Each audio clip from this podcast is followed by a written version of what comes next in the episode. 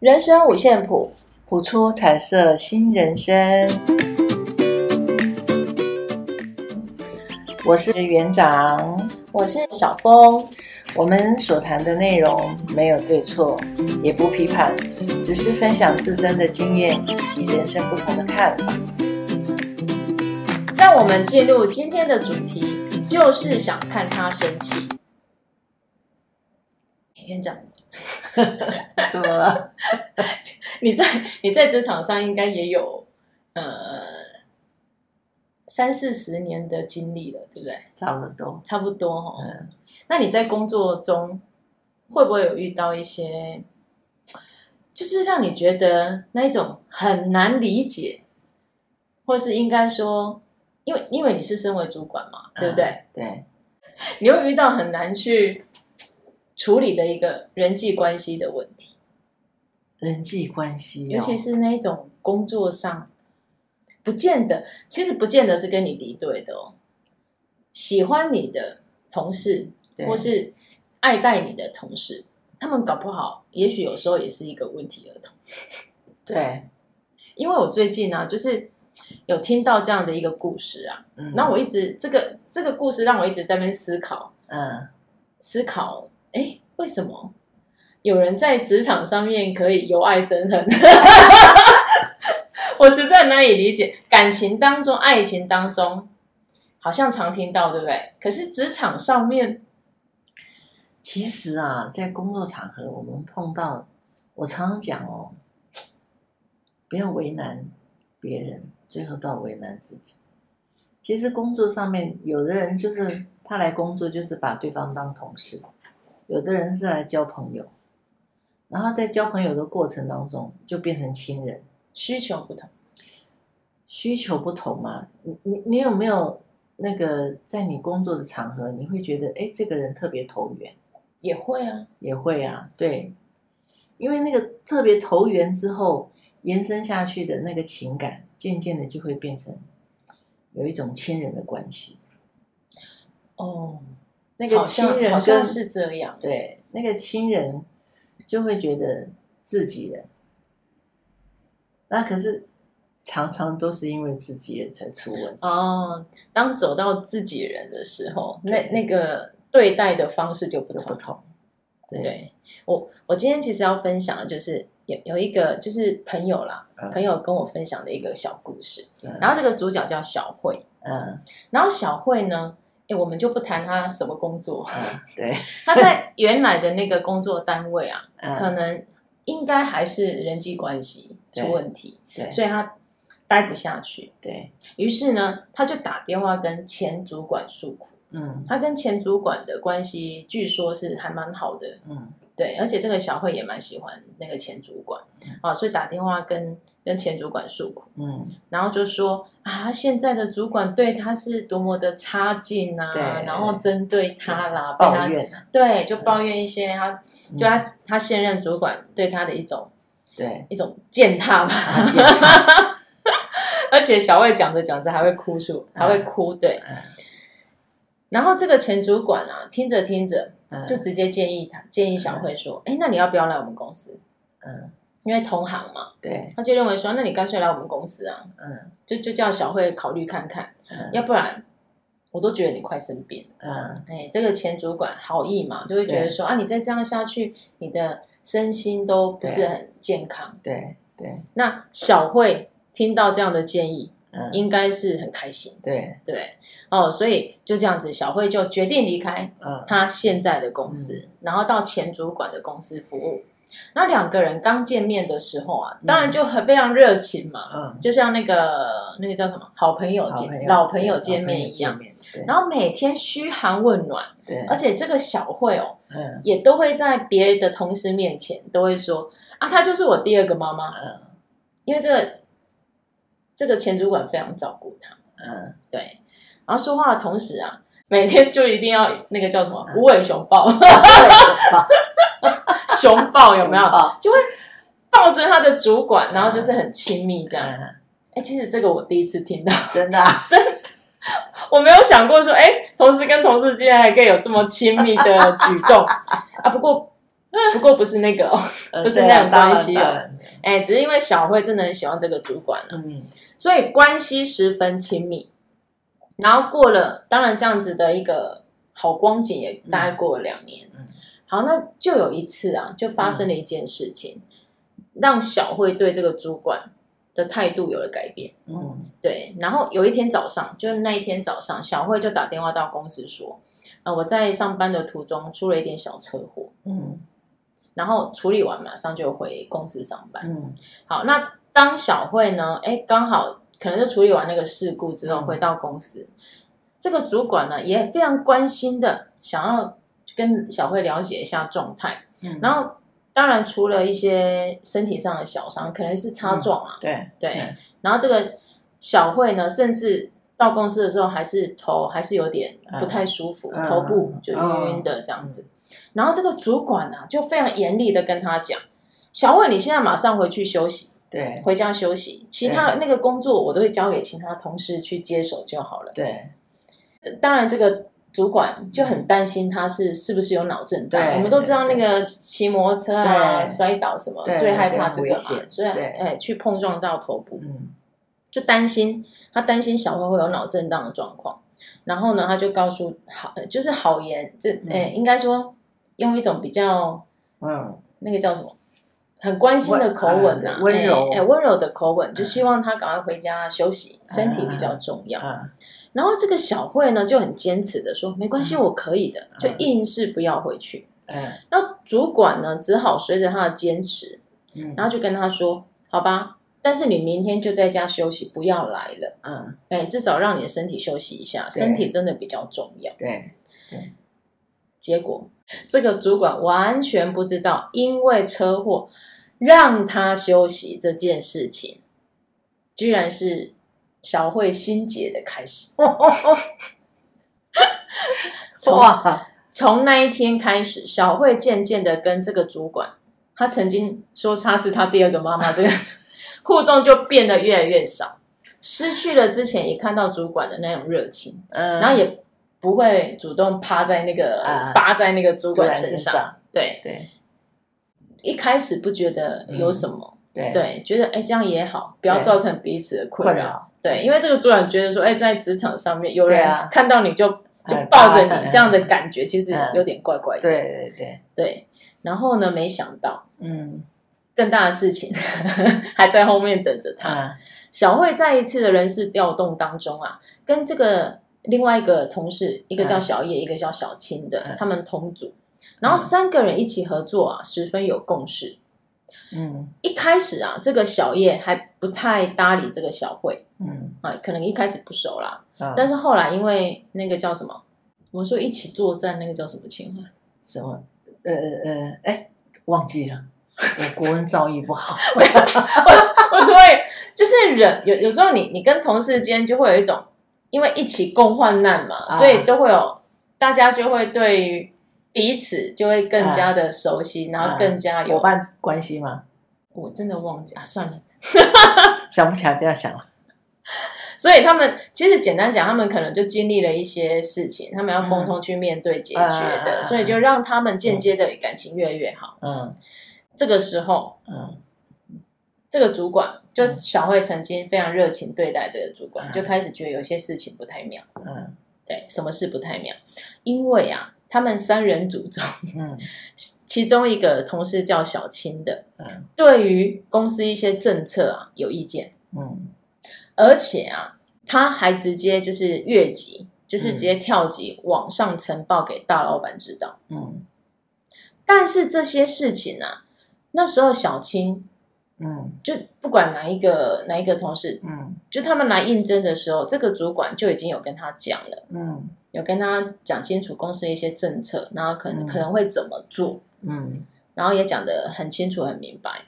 这个主管就完全不知道为什么小青因为公司某些政策他有意见，嗯、然后直接就反映到上级去，没有直接跟他讲，嗯，因为这三人组其实都还是在。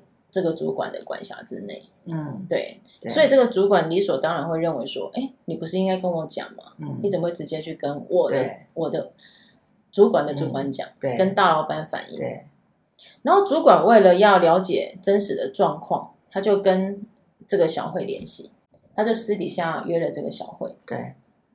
然后就在一家咖啡店，哎、嗯，然后小慧就一边哭啊，一边 泪流满面。哎，应该是做了什么很对，很一边说，嗯、他说他也不知道为什么这事情会发展成这样。嗯、我们三个人，嗯，当下只有一个念头，嗯、就是想看你的笑话。嗯、但是小慧就一直跟主管讲说，我，但是我并没有真的要害你，真的没有，嗯。然后小慧，小慧就拿起他们三个人谈话的这个内容给这个主管看。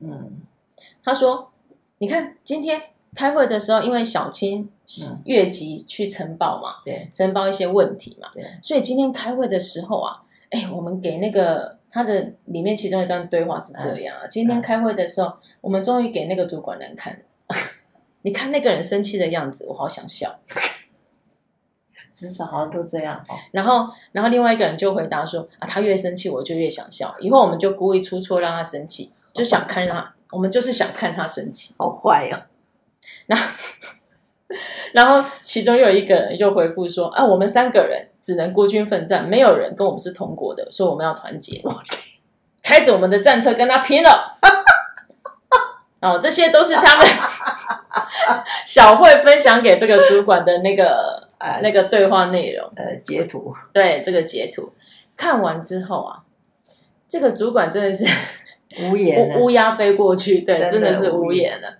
于是就问小慧说：“那你们完全自导自编自演这样一出，难道我真的是一个这么没良心的的主管吗？”啊，小慧就流着泪说：“不是。”嗯，那你们为什么要这样对我？这个主管真的是。很多个问号，然后这个小慧就说：“我不是真的这样对你，要这样对你，我只是在怎么样生气，在气你。为什么那时候我受伤的时候，你一直要我回去休息？天哪！我想要帮你的忙啊，我怕你太辛苦，可是你一直不让我帮忙。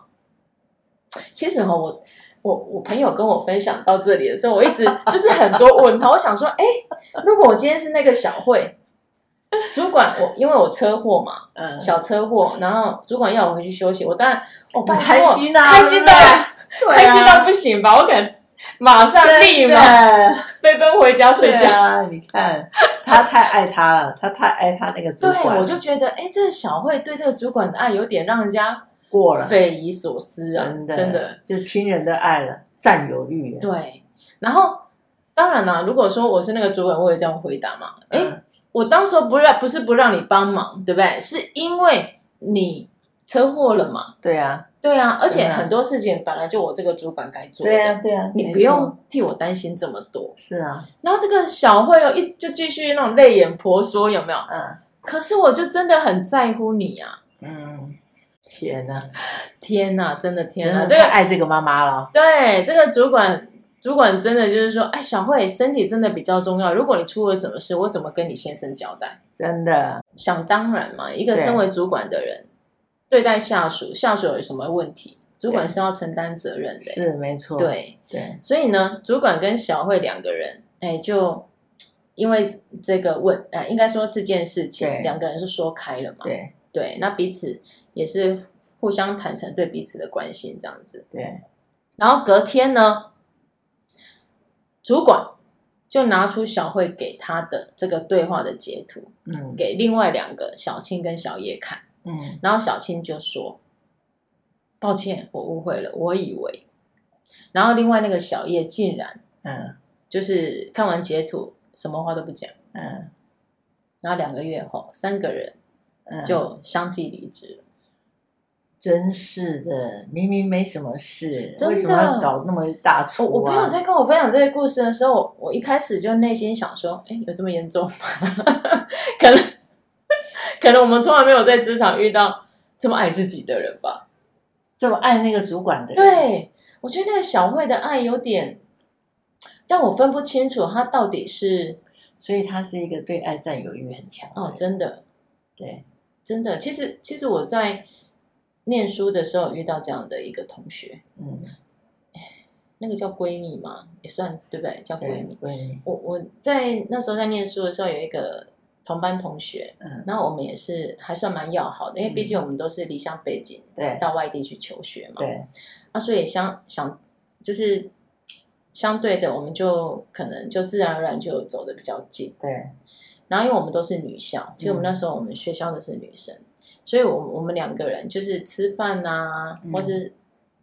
或是放学啦，都会一起一起手牵手，哎，回宿舍这样子。对，那个时候最流行手牵手了。对，然后当下我不知道我这个同学这么看重我。有一次呢，中午吃饭，因为我们住宿嘛，所以中午吃饭一定是在学校餐厅。对对，然后有一次就因为，哎，我就那时候中午下，哎，那个叫什么？十二点下课，要到餐厅吃饭，哎，我就没有。看到他的人，他可能去忙别的事情，嗯、于是有另外一个同学来找我说：“哎、欸，你要不要一起去吃饭？”我就说：“好。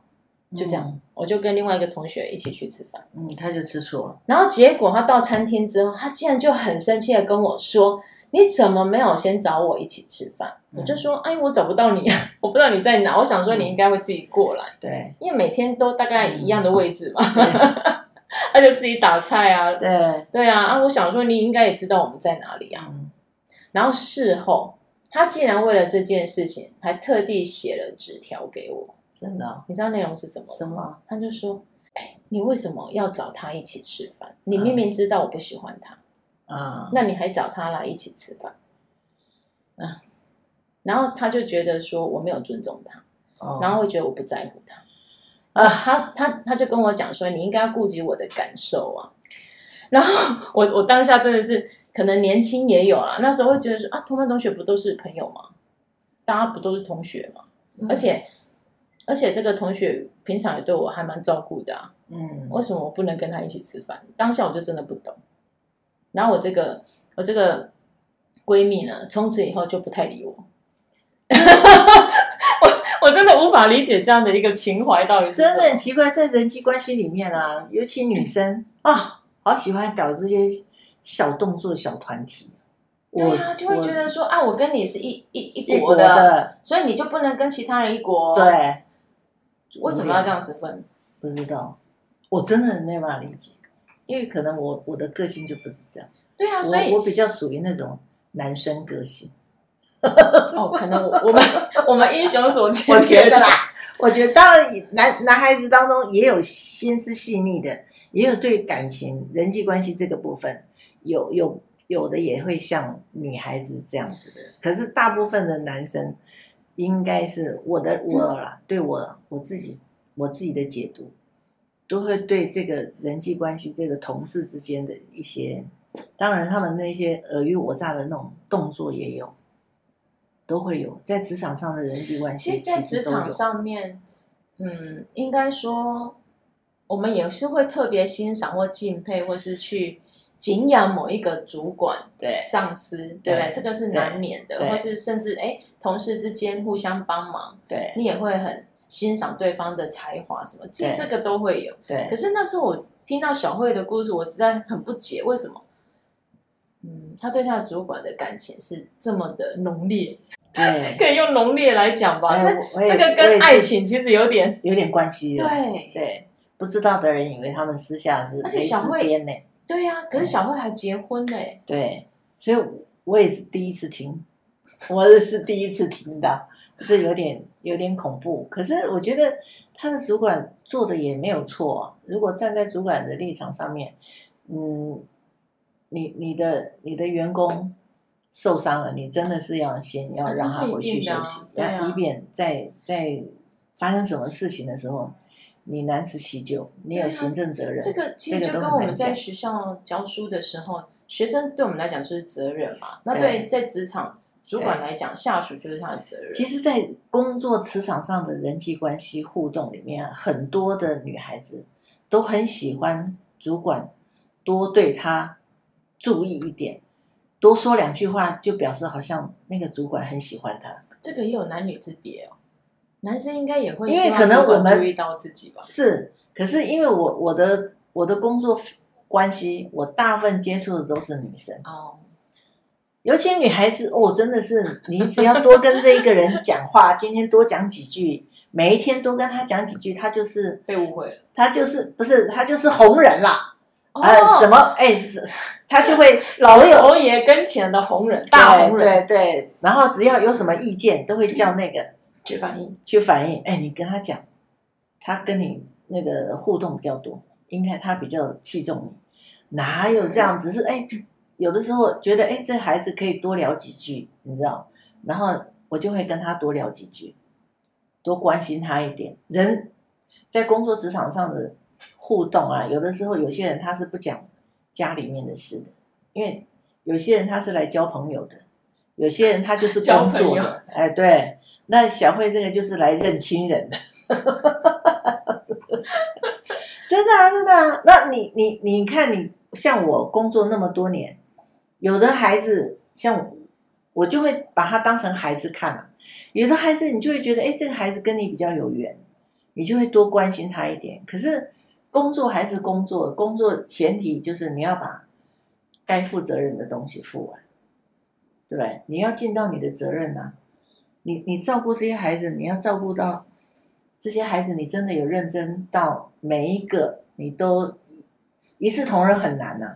可是有时候、哦，可是你真的要对自己的工作负责。对，前提就这样而已。可是有时候真的哈、哦，我我不知道那个界限，可能很多人没有办法所谓的公私分明吧。很多啊，对啊，没办法啊，因为他会觉得说，我在这个职场，我就把这个职场当成是我的家啊，对，所以我对他有感情啊，是。那相对的，哎，这个团体应该要对我也有感情啊。对，哎，我年轻也是这样，我年轻的时候也是这样，没有界限，一味的付出，我把我们家的东西都搬到学校去了，真的啊。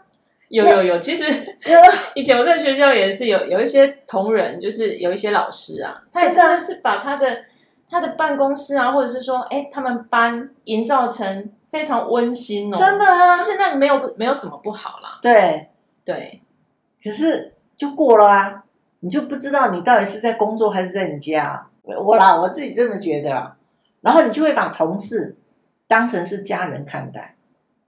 那当你把同事当成是家人看待的时候，这样有不好吗？这样当然不好啊。当有家人看待的时候，有时候会会掺杂期许、回报的问题。我对你那么好，哦、你要不要对我那么好？闺蜜也是这样啊，有没有？就像你们那个去吃饭，哦、你为什么没叫我？对对对，我们没想那么多啊，对，对不对？这就是关系到每一个人。我哎。我我我是我在做的，我在付出的。当我是愿意付出的，我不求回报，那是 OK。可是当你付出，你跟人人的人际关系付出，你希望他对你好一点，或者是你有其他意图，那个就就有就有期许，有回报，有对应在里面了。这个我在我觉得这个不管是什么样的一个关系，爱情也好，友情也好，亲情也好，这种问题应该常出现吧。常常啊，对不对？常常对，因为我们希望说，我们付出的每一份爱都被重视，嗯、然后呢，也可以得到相对应的一个回应跟回馈。对啊，小慧对他的主管就没有界限了，哦，就过了嘛，是才会这样嘛，才会怀恨在心。其实当下如果这个主管有先跟他讲，会不会比较好？就是说，哦，当他每次来上班，然后对他熊抱的时候。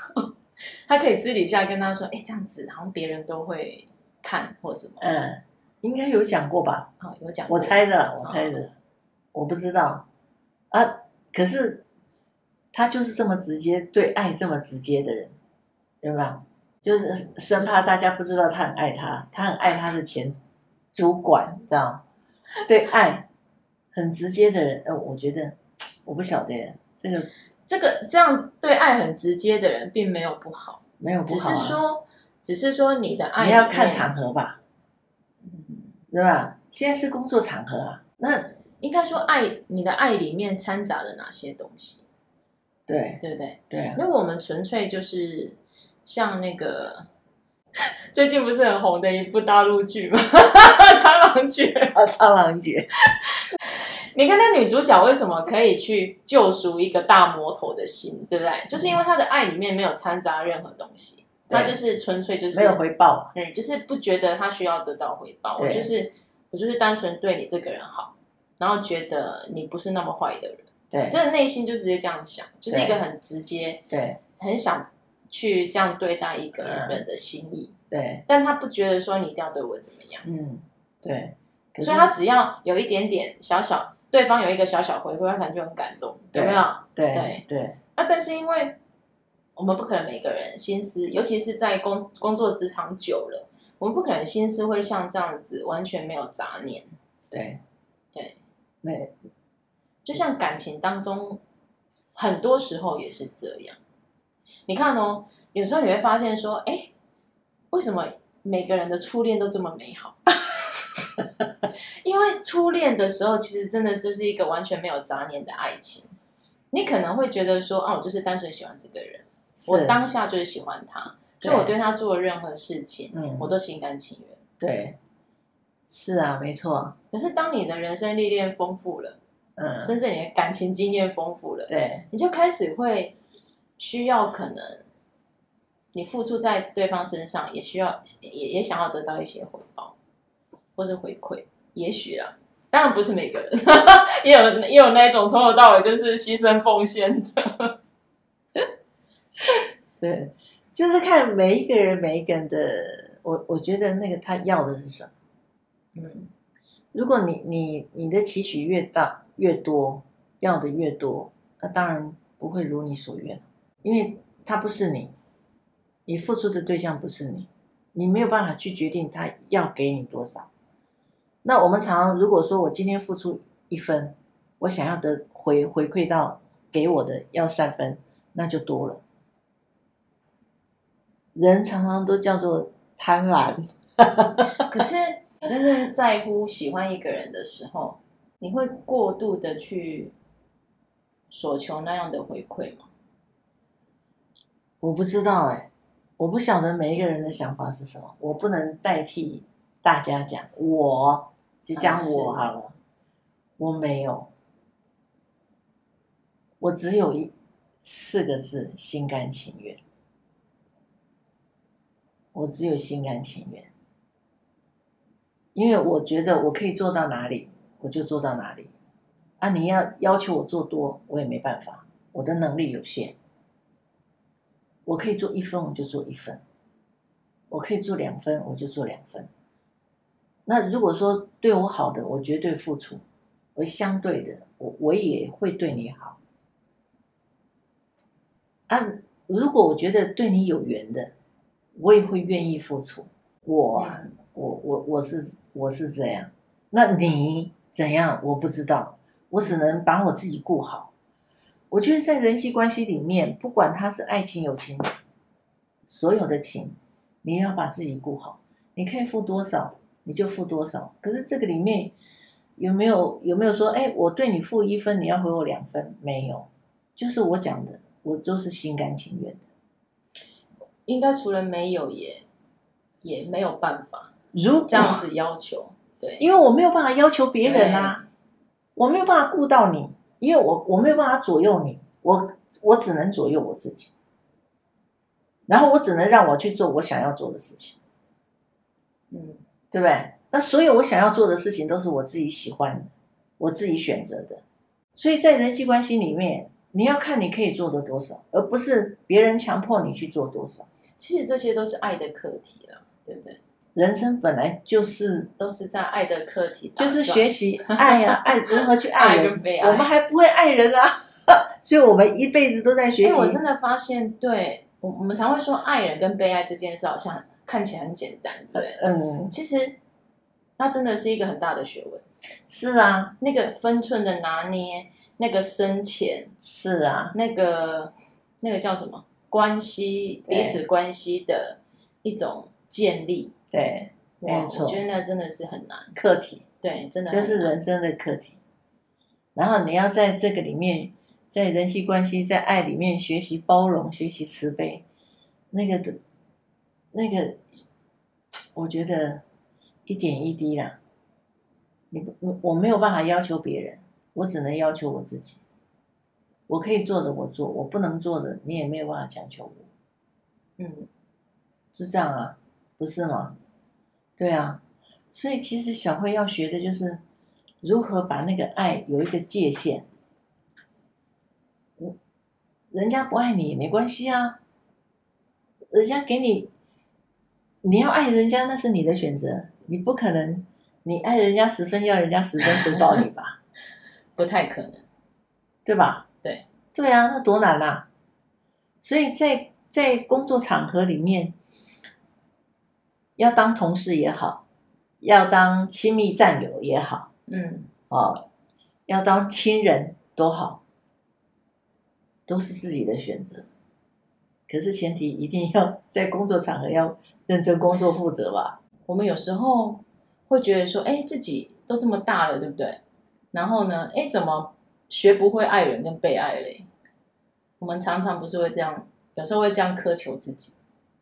那个，我觉得那个都跟你小时候的一个，那当自己没做好的时候，就会觉得，哎，是不是我不够爱他？最主要是不要活在人家的眼睛里面，嗯，活出自己吧。人生就这么一次，活出自己最重要。我就很推荐 关于爱的议题啦。我蛮超男绝吧？绝情绝不是不是不是不是，拔情绝啊！拔 情绝，不是啦。我的我我要分，就是我要我蛮推荐，就是大家可以去看那个叫什么。